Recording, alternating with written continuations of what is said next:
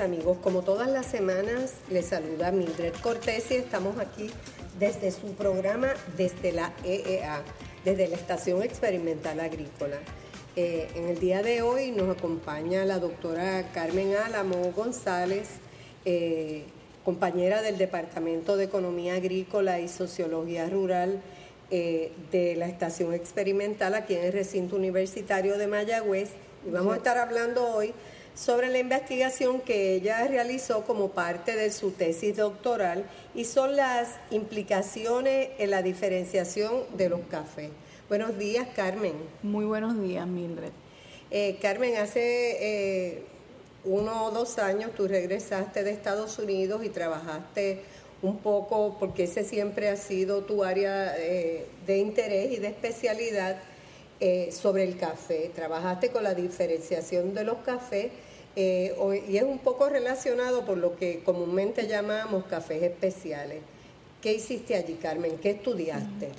Bueno, eh, nosotros en este momento, ¿verdad? Una, una de las motivaciones que, que nos lleva pues, a proceder con este tema de, investigación es que hemos notado, ¿verdad? Tanto en el mercado de los Estados Unidos como los europeos que comenzaron primero, unas tendencias a que los productos agrícolas y los productos, todos productos alimentarios, eh, que antes se mercadeaban como unos productos todos iguales, homogéneos, eh, sin diferenciación ninguna, eh, pues se mercadeaban de una forma y entonces empezamos a ver que ahora hay unos cambios donde, por ejemplo, antes tú comprabas carne de res, ahora tú compras o carne de angus o compras la carne Kobe de los, de los japoneses, eh, compras diferentes cortes o, tipos de carne y esos cortes que se han diferenciado de un producto general de carne están teniendo unos precios superiores y, y, el, y entonces el consumidor los reconoce y ya los está demandando y pidiendo, ¿verdad? No por el producto genérico, sino eh, por ese producto diferenciado. Lo mismo lo estamos viendo que ha pasado hace años con las denominaciones de origen.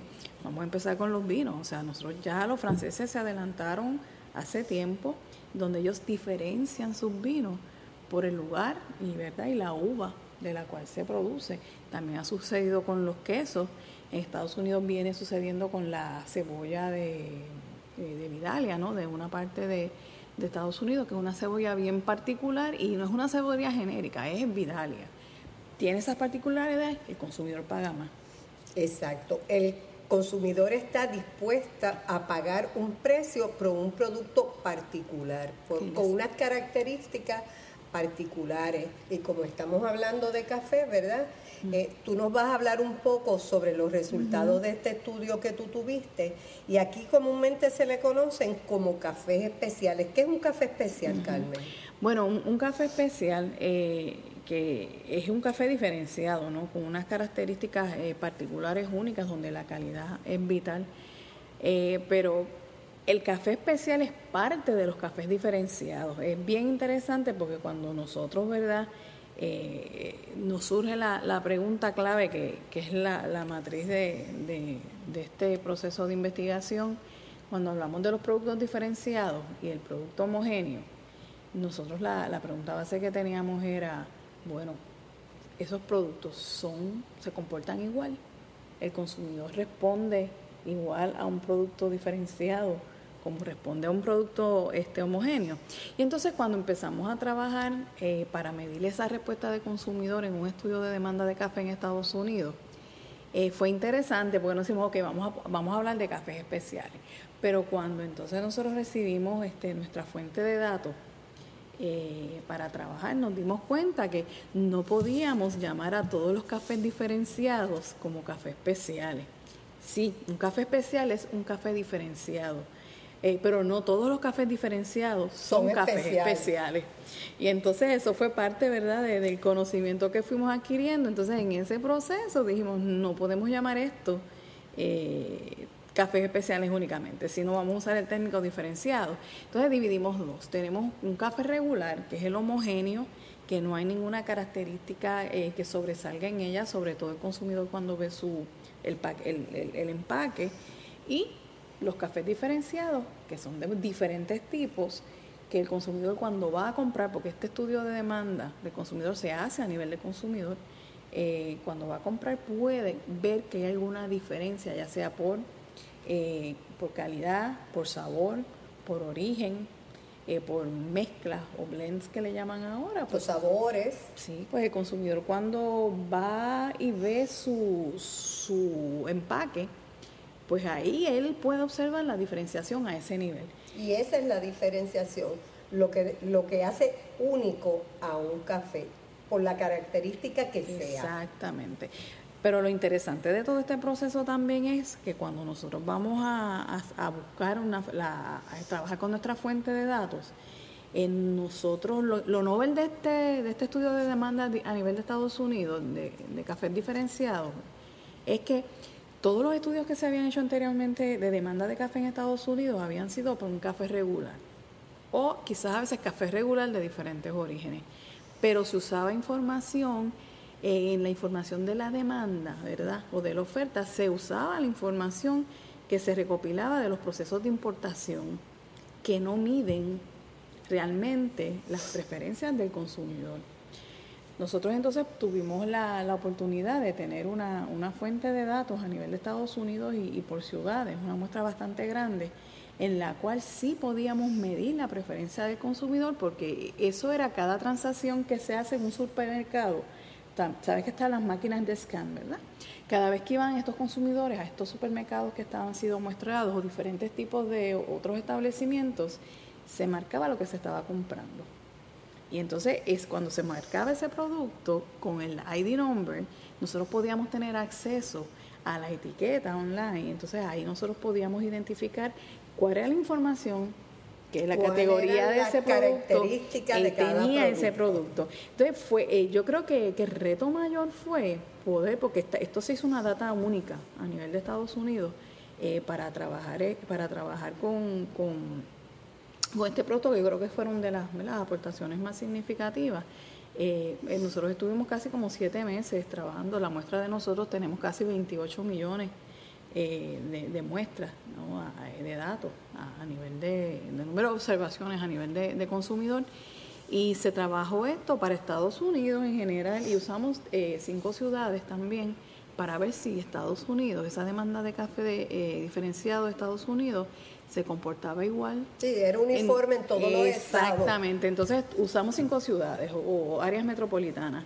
Eh, Chicago, eh, Houston, Los Ángeles, eh, Seattle, Tacoma y Nueva York, que entendíamos que eran bien, o sea, usamos este, el centro, el sur y el oeste de los Estados Unidos para ver si todo, todo la preferencia del consumidor, ¿verdad? Y la demanda se iba a comportar igual para. ¿Se equivocaron? ¿Se comportó igual? No se comportó igual. No se comportó. No, Yo creo que fue de, los hallazgos más interesantes eh, que tuvimos, ¿verdad? El, primero fue, o sea, lo que nos guió la pregunta que teníamos. El café regular es, es un producto similar a un café diferenciado. Se comportan similares. Esa fue la base. ¿Cómo lo medimos? Midiendo, haciendo un estudio de demanda entonces, en donde nosotros medíamos la respuesta del consumidor ante estos cafés. Eh, y lo que encontramos es que son dos productos diferentes. ¿Qué nos hizo llegar a, cómo llegamos a esa conclusión?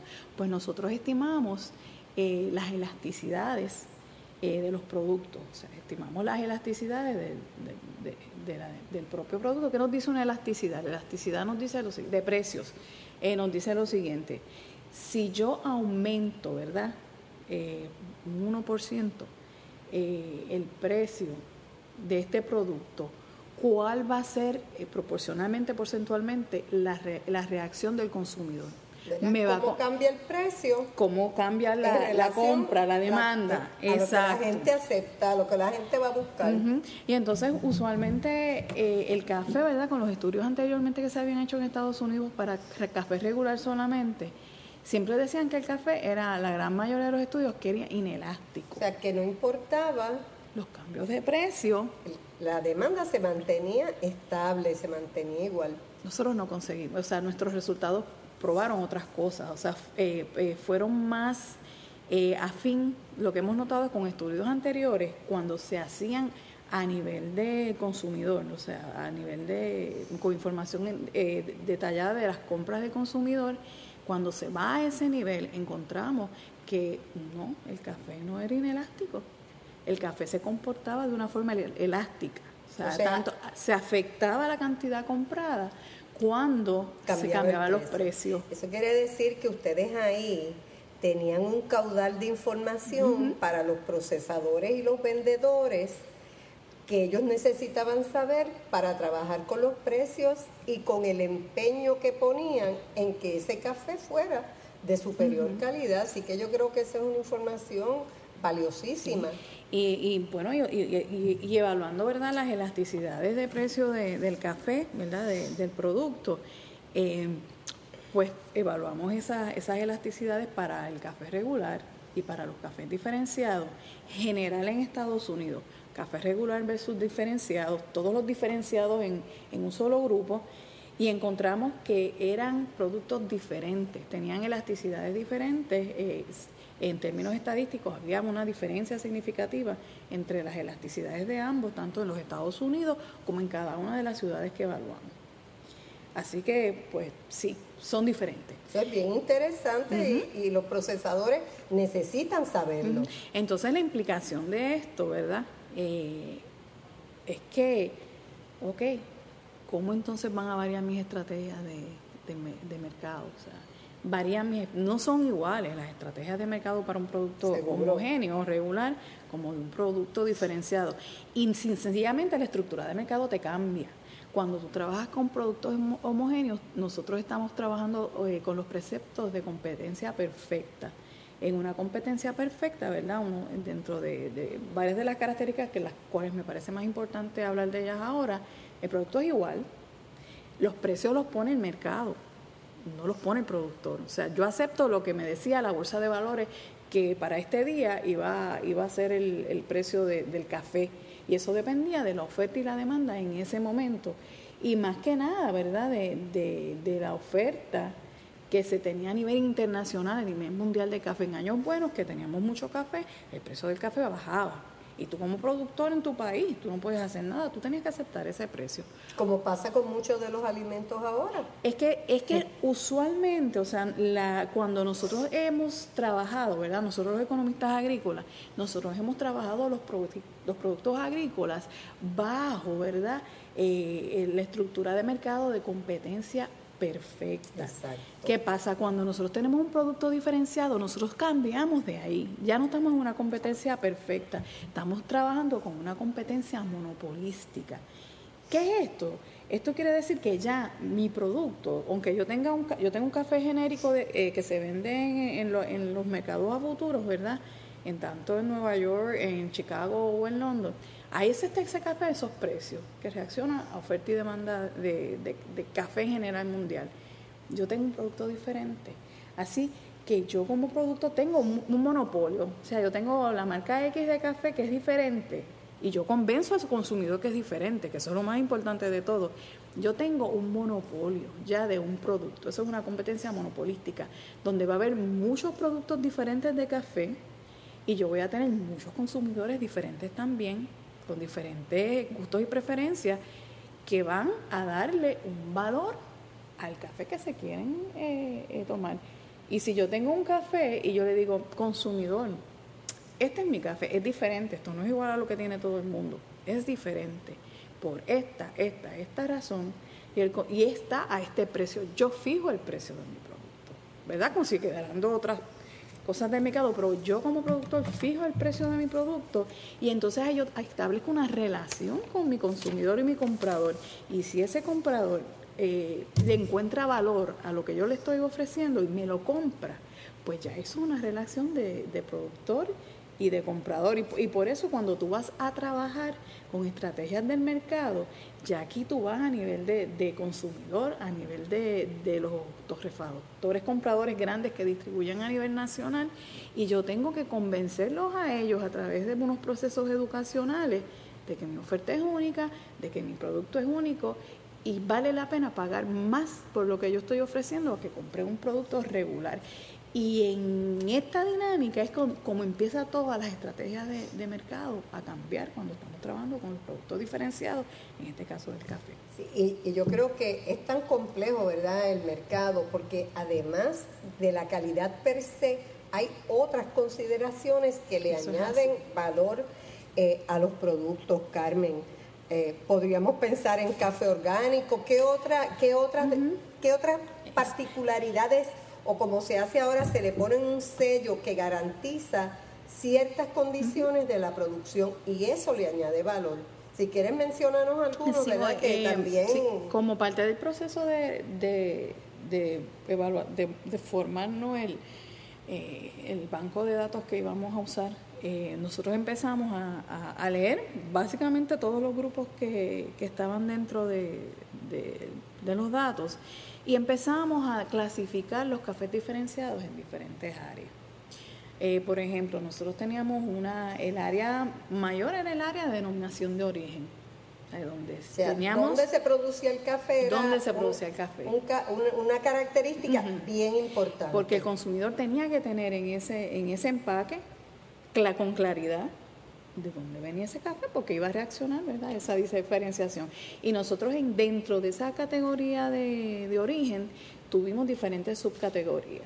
Y nosotros trabajamos los cafés ah, americanos, ¿no? De América, exceptando el de Colombia, porque diríamos que prácticamente el 70% de la diferenciación de origen que nosotros encontramos en el mercado de Estados Unidos es, son los colombianos, ¿no? En términos de café 70% de café de origen marcado visual viene de Colombia. O sea que el café de Colombia es un producto bien poderoso dentro del área de café en Estados Unidos. Pero fíjate, eh, dentro de los productos diferenciados es un producto bien poderoso, más conocido, pero era dentro de todos los orígenes el del precio eh, más, bajo. más bajo. Entonces después nosotros tomamos los productos de América, o sea, el café de América que no incluía Colombia, porque Colombia como, como tal era muy fuerte, eso incluía a los centroamericanos y los caribeños. Eh, los de Costa Rica, los de Guatemala, la Antigua, o sea, todo Latinoamérica menos Colombia. Menos Colombia, porque realmente eh, Colombia era un peso muy grande, eh, la denominación de origen colombiana en el mercado de los Estados Unidos. Luego hicimos los no americanos, o sea, que ahí entonces incluimos los, los cafés africanos y los asiáticos. Eh, los de Kenia, eh, Kenia Etiopía, eh, tuvimos entonces, trabajamos los cafés este, Java, ¿no? este, bueno, de, Asia como tal, Sumatra, que también son unos cafés que han tenido una presencia bien, bien alta ahora mismo en los Estados Unidos. Y entonces también quisimos trabajar los hawaianos, ¿verdad? Porque nos interesaba mucho el café hawaiano, sobre todo el Kona, porque entendemos que es un modelo al cual Puerto Rico eh, puede eh, aprender mucho de las estrategias de mercado y la diferenciación de origen que ya ellos tienen. Eh, y incluimos esas diferenciaciones de origen.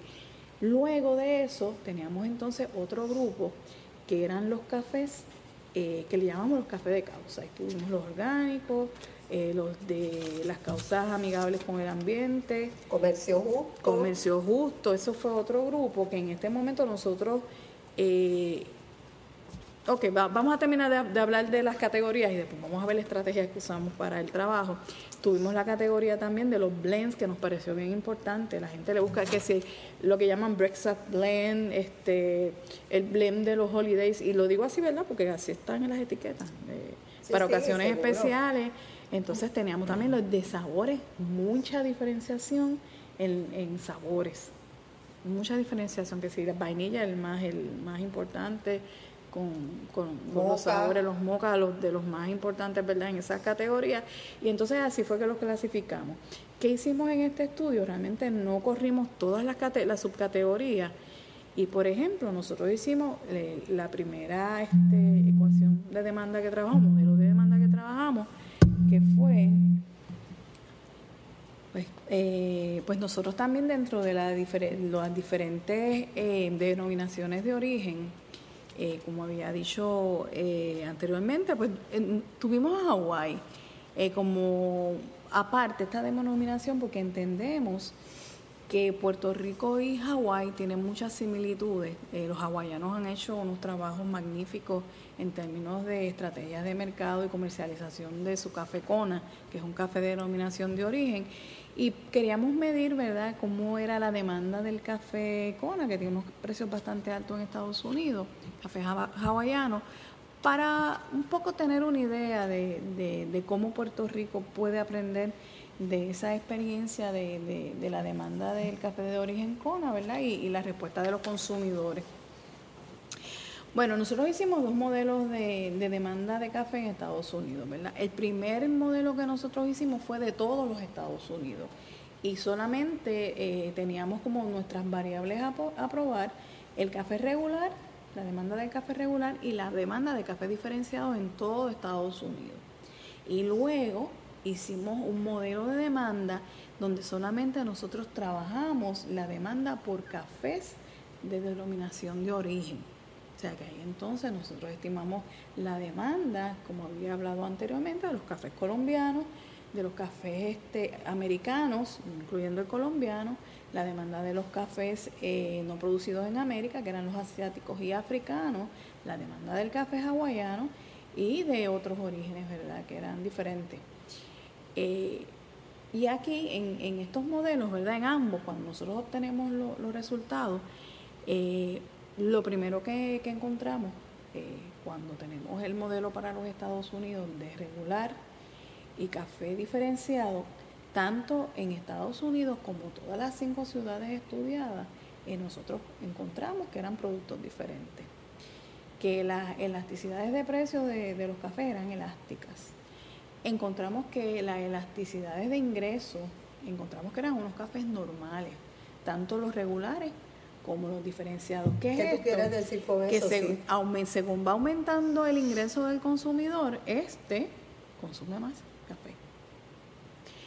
Otra cosa que encontramos interesantísima cuando nosotros hicimos las elasticidades de precio cruzada, o sea, los sustitutos, cuando nosotros queríamos ver eh, si el café regular eh, o el café diferenciado eran sustitutos. O sea, si yo como consumidor o iba a buscar a comprar mi café y yo solamente eh, o me llevaba regular o me llevaba diferenciado. Y nosotros encontramos algo bien interesante y es que no compiten. O sea que muchas veces nosotros teníamos unas relaciones complementarias entre estos. Eh, ¿Y qué, se explica? De, ¿De qué forma podemos explicar esto? Que yo consumidor, yo me voy para el supermercado, me voy, al supermercado y entonces compro un café regular quizás para consumo diario y también me llevo eh, un café diferenciado de más alta calidad, lo que nosotros acá llamamos un café especial, eh, y compro los dos cafés. Y esto en Estados Unidos se le llama el double drinker. Eh, y nosotros corroboramos unos hallazgos que ya había hecho National eh, Coffee Association en una investigación también de consumo de café en los Estados Unidos, donde sí encontramos eh, el, que sí, habían el café diferenciado irregulares eran complementados, que existía el, el, double drinker de café en los Estados Unidos. Y lo explicamos de esa forma. Esto son gustos y preferencias. Quizás en tu familia alguien toma café regular y el otro lo toma con una diferenciación y por eso tenían... O por ejemplo, un fin de, los fines de semana vas a hacer un desayuno más completo, con más tiempo, entonces te das el gusto tal vez de tomarte un café especial o un café diferenciado y en la semana pues tomas café regular. Eh, yo creo que cualquier de esas combinaciones eh, justifican, ¿verdad? E, este double drinker que tú, que tú mencionas. Y algo también interesante que vimos es, eh, o que podemos explicar con los resultados, es que, por ejemplo, si yo tengo un café regular no diferenciado eh, y, y te me aumentan el precio de ese café, yo entonces salto y me lo compro diferenciado. Exacto. Eh, y Porque entonces no vale la pena seguir pues comprando el mismo. A eso entonces me voy a un café superior. Entonces, otra de las cosas que, que encontramos en el estudio es que el consumidor está dispuesto a pagar 33% más de precio entre un café regular y un diferenciado. En promedio, en algunos, en algunos lugares eran, eran, eran diferentes. Pero sí, nosotros encontramos en, en este estudio en particular que están dispuestos a pagar 33% más café regular versus diferenciado. Cuando vamos a, eh, denominación de origen en promedio, el consumidor estaba dispuesto a pagar sobre precio sobre café regular de un 19% a un 217% más eh, por el precio cuando fuimos particularmente a los cafés diferenciados eh, por origen, porque eran bien diversos, así, ahí nosotros veíamos café diferenciado de origen, colombianos eran los más económicos, que eran 19% más que un café regular, casi siempre los colombianos andaban por ahí. Pero cuando ibas a cafés como los hawaianos, los africanos, o sea, los cafés diferenciados que sí, de Guatemala, de Costa Rica, nosotros encontramos, o sea, que subía hasta un 217% más. O sea, que nosotros vemos... es una información importantísima porque en un café eh, donde tú puedes obtener un cambio, una diferencia en precio tan grande, entonces tú puedes invertir en trabajar mucho con la calidad de ese café porque vas a, conseguir, ¿verdad? Una diferencia también dramática en precio por tu inversión. Así que yo creo que esos hallazgos eh, son bien importantes, Carmen. Y, y trasladar. Ah, dime, dime. Ah, es que quería mencionar también que otro de los hallazgos bien importantes del estudio fue que no todos los, no todos los mercados de Estados Unidos se, comportan diferente, no todas las regiones y las localidades se comportan igual. Por ejemplo, cuando hablamos de, de los gustos y preferencias del consumidor, cuando hicimos la comparación de las ciudades, de las cinco ciudades versus Estados Unidos, eh, eh, hay ciudades que su porciento de consumo de café es diferenciado son mayores que otras. Por ejemplo, nosotros vimos que en Los Ángeles, en Seattle, en Houston, eh, habían unos porcientos de, de, cuando las comparábamos con, todo Estados Unidos, exhibían unos porcientos de consumo o de preferencia por café diferenciales mayores que en los Estados Unidos en general. Y, te pregunto, ¿eso tiene que ver con el ingreso o no evaluaron esa variable? Nosotros, no, este, sí, eh, este, no, realmente no, la variable no tiene que ver esto eh, tanto con, el ingreso de, estos lugares, porque si tú vienes a ver los precios en Houston, cuando los comparas en Texas, cuando los comparas con la costa oeste, eh, pues son unos precios relativamente menores, ¿verdad? Cuando los comparas eh, con... Por ejemplo, en Nueva York o algo así. Lo, lo, que sí vimos es la que había como una mayor diversidad eh, y en términos de, comportamiento del consumidor en, estas ciudades. Eh, por ejemplo, Chicago y Nueva York se portaban bastante similar a, lo que conseguimos que se comportaba todos los Estados Unidos. Y entonces en las preferencias por origen también nosotros encontramos que, por ejemplo, Nueva York y Houston eh, tenían más preferencias por los cafés producidos en las Américas, los cafés diferenciados producidos en las Américas. Eh, Nueva York particularmente por los africanos, fíjate. Pero entonces vimos tanto que Chicago, Los Ángeles y Seattle tenían más predilección por cafés de denominación de origen eh, asiático. El Kona, ¿verdad? Los hawaianos particularmente tenían unas preferencias allá.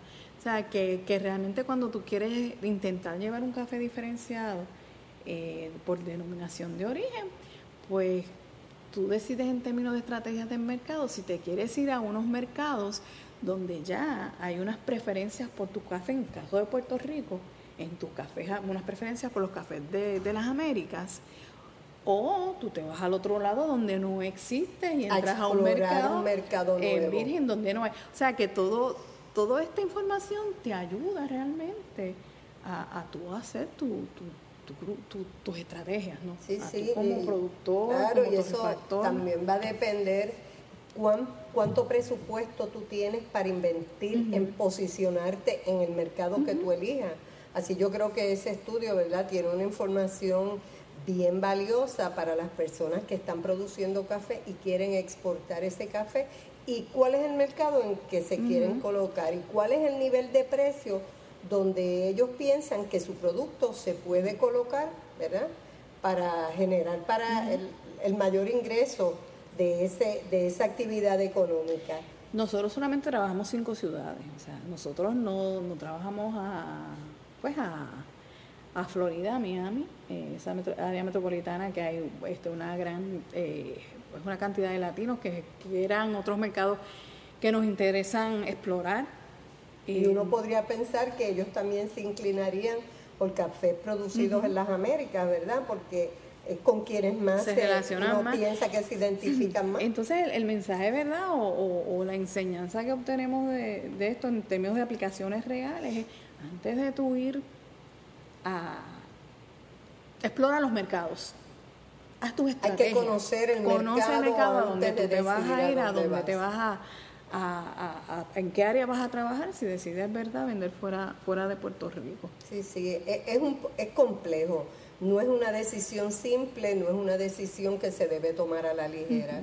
Y hay información disponible en diferentes fuentes, ¿verdad?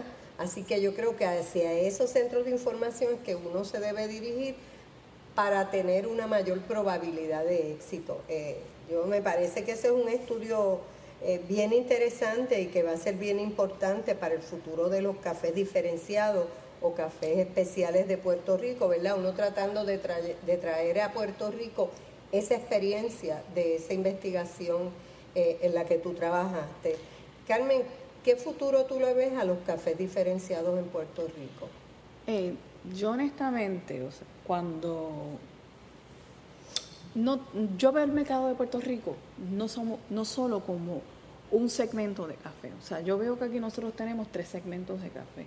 Nosotros tenemos, si vamos una, si lo visualizamos como una pirámide, tenemos la pirámide, pirámide base, ¿no? la más amplia, donde son los cafés regulados, lo que, lo que se vende 60-40 regulado por DACO y a precios menores, que son los cafés de, más económicos. Cafés del diario. El diario, exacto. Y ese es el café que la gran mayoría de los puertorriqueños consumen, porque muchas veces el consumidor que está aquí es lo que no les importa las diferencias por su gusto o compran el, el que esté a menor precio. Hay un segmento que nosotros, yo, nosotros llamamos los cafés especiales criollos o jíbaros, donde hay una gran variabilidad de calidad que está creciendo mucho, mucho. Y hay este segmento de unos cafés especiales para exportación que tiene que cumplir con todas las reglamentaciones estrictas de esos mercados.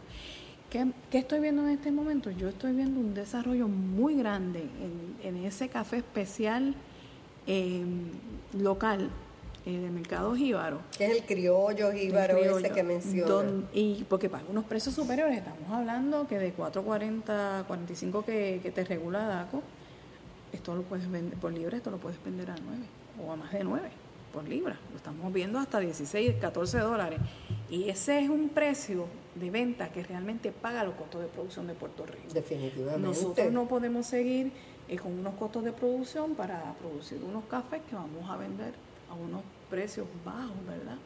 En unos mercados. Nosotros tenemos que dirigirnos a calidad para poder vender a precios superiores y realmente ser rentable la producción de café. Yo creo que eso es bien importante, ¿verdad? Y hay unas cosas que necesitamos desarrollar en esta industria de café puertorriqueña. Eh, ¿Qué necesitamos nosotros para desarrollar esa industria? ¿Qué, qué conciencia es la que tenemos que crear en nuestros productores, procesadores, en toda esa cadena de distribución de, de producción y distribución de café. Cuando hablamos de café diferenciado, que aspiramos poderle eh, tener un precio más alto para recuperar este, nuestra inversión y ganar, eh, tener ganancia, dos cosas. Educación, primero. Hay que educar a los productores y a los torrefactores, ¿verdad? Esto es un producto de calidad es un producto donde si tú vas a producir algo bien una vez y no tienes la consistencia de seguir con la calidad, no te vas a volver a comprar el producto. O sea que esto es, tienes que tener calidad y ser consistente. Y eso es parte de unos procesos de educación que hay que hacer para los productores para que puedan alcanzar estos mercados, tanto en la parte productiva del campo, pero mucho y enfáticamente en la parte de comercialización de mercado, que realmente es el fuerte, porque según te tienes que educar para producir con calidad, tienes que educar al consumidor para que él sepa, que él conozca qué yo estoy ofreciendo diferente y esté dispuesto a pagar más, porque si él no sabe, él no conoce que tú estás cuál es tu oferta de producto, él no te va a pagar más. Entonces es un, un esfuerzo bien grande de educación en ambas direcciones, ¿verdad? Tanto de producción de, como de consumo. Que el consumidor sepa que las góndolas del supermercado hay unos productos diferenciados. Hay unos productos en que su producción y su proceso se le ha dado un tratamiento especial que lo va a hacer diferente, que lo va a hacer más valioso. ¿Qué, qué tenemos que hacer, Carmen? ¿Cómo nosotros vamos, cómo tú crees que podemos educar a esos consumidores para que ellos sepan que ellos no tienen que ir a buscar un café extranjero para tener un café diferenciado de alta calidad y que aquí en Puerto Rico lo pueden conseguir y están respaldando la industria eh, de café de esta isla. Déjame decirte, o sea, esto que yo voy a decirte de, lo que ya se, se, está haciendo, o sea, nosotros tenemos unos productores de café de alta calidad, Exactamente. exitosos, que están vendiendo su producto eh, a un precio mayor, que están exportando un café exitoso a los Estados Unidos.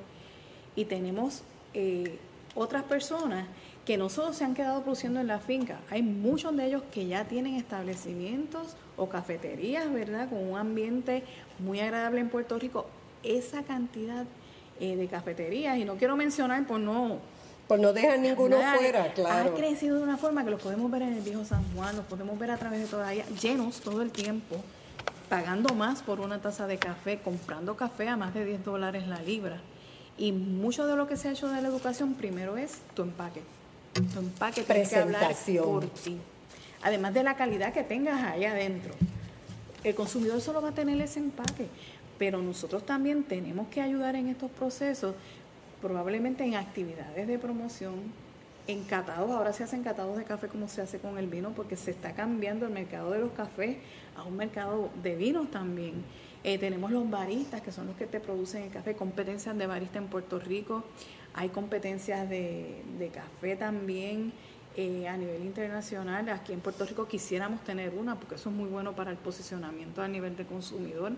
Tenemos personas que ya dan tours, caficultores que dan eh, a, turistas, a visitantes, los llevan a sus facilidades, muchas familiares. Entonces, este, este rango de estos cafés son muchas empresas familiares pequeñas que son los que están entrando a producir. Ellos educan al consumidor de esa forma, eh, lo educan en ferias, o sea, realmente nosotros tenemos que usar todas las herramientas y nosotros, ¿verdad? Como parte de la universidad, como parte del Departamento de Agricultura, otras, otras agencias que están, ¿verdad?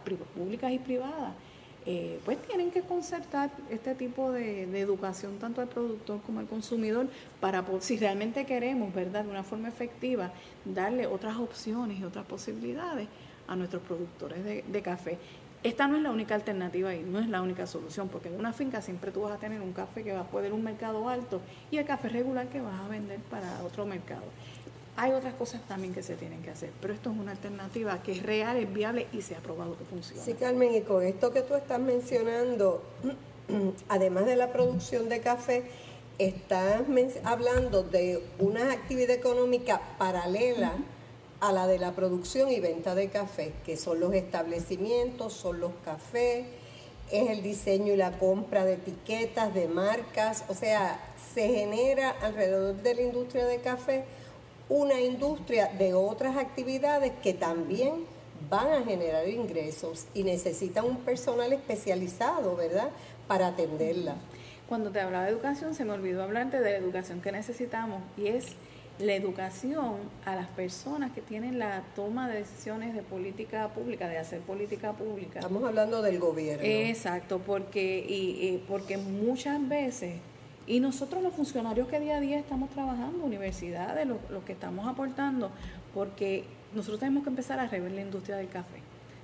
Eh, y cuando la estamos reviendo, nosotros no, no podemos seguir concentrando nada más en lo que está pasando en la fase de producción a nivel de finca. Porque si nosotros no podemos eh, rever las otras oportunidades que se tienen y las otras posibilidades y empezar a hacer política pública para apoyar estas estrategias de educación, eh, tanto a nivel de consumidor, a nivel del productor, estudios. Mira, ahora mismo nosotros no sabemos lo que está pasando con nuestro mercado local de café de alta calidad. O sea, lo vemos crecer, no tenemos idea.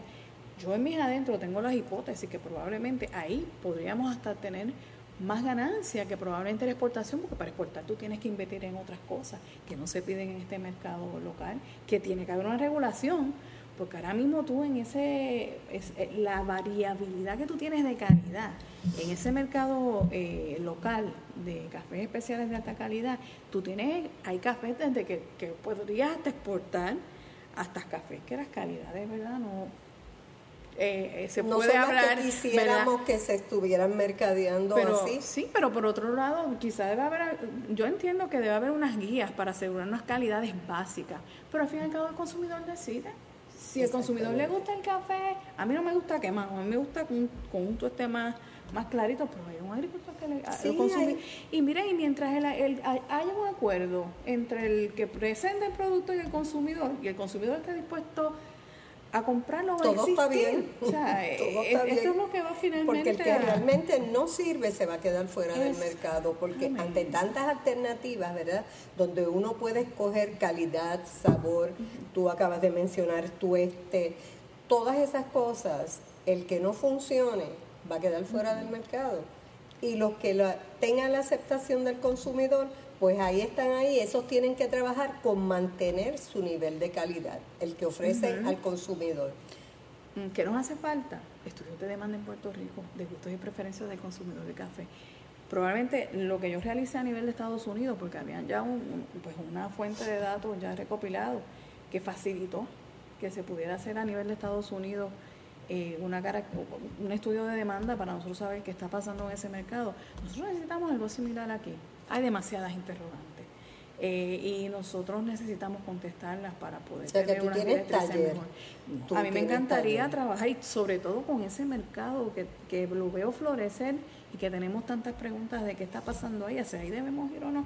Ahí necesitamos información para, para enfocarnos más. Definitivamente, a la medida que lo conozcamos, más vamos a saber cuáles son sus posibilidades, cuáles son sus mejores precios, dónde colocarlo y ahora los agricultores, ¿verdad? Los que lo están mercadeando, están luchando por colocarse, pero no tienen ese trasfondo que, que tú estudiaste cuando se hizo el estudio de demanda, ¿verdad? Que, que tú realizaste para tu tesis. La, la verdad es que en esa área hay mucho por caminar y esperamos, ¿verdad?, que podamos hacerlo para beneficio eh, del sector agrícola de Puerto Rico, pero todo, sobre todo para eh, el sector cafetalero y yo creo que necesitamos hacerlo pronto.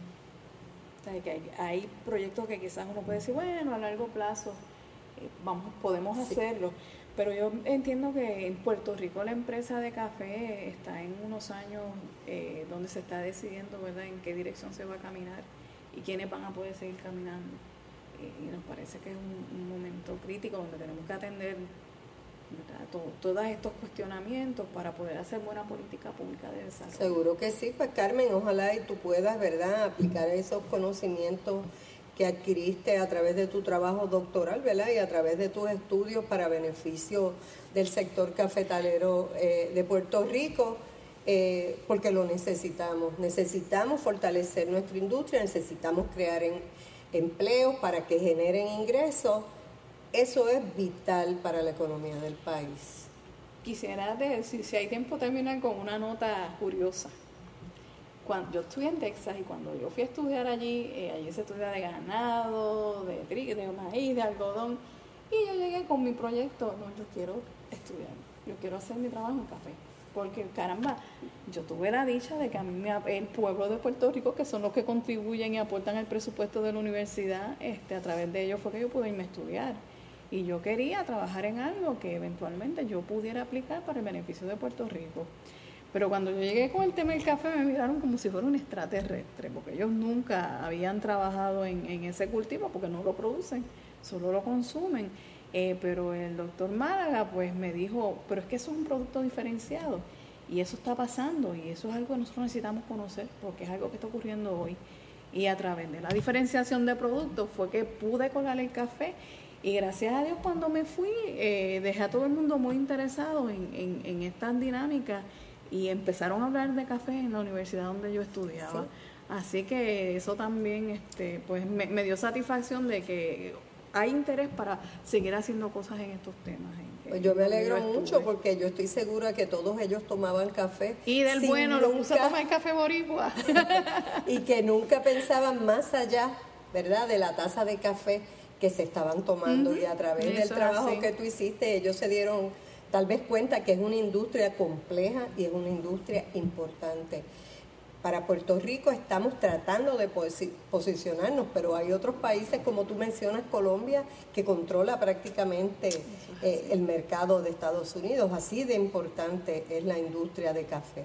Así que Carmen, muchas gracias por habernos acompañado. Esperamos estar hablando próximamente de este tema y de cualquier otro tema relacionado con la agricultura de Puerto Rico, que es la razón de ser para la Estación Experimental Agrícola. Amigos, buenos días, que disfruten mucho. Espero que hayan pasado un buen rato escuchándonos hablar sobre el potencial que tiene eh, la industria de café diferenciada en Puerto Rico. Amigos, les espero la próxima semana eh, en un programa también eh, relacionado con el sector agrícola de Puerto Rico y les pido que se registren, que escuchen este programa, se registren en nuestra dirección http dos puntos diagonal diagonal biblioteca.eea.uprm.edu diagonal desde la EEA. También ustedes pueden registrarse a través de Facebook y búsquenos como desde la EEA. Puede ir también a iTunes para registrarse con nosotros y si usted tiene algún comentario, alguna observación sobre el programa, puede dirigirse a nuestro productor y director de la Biblioteca de la Estación Experimental Agrícola, Luis Méndez, consiguiéndolo en luis.méndez4 upr.edu. Muchas gracias y que tengan un lindo día.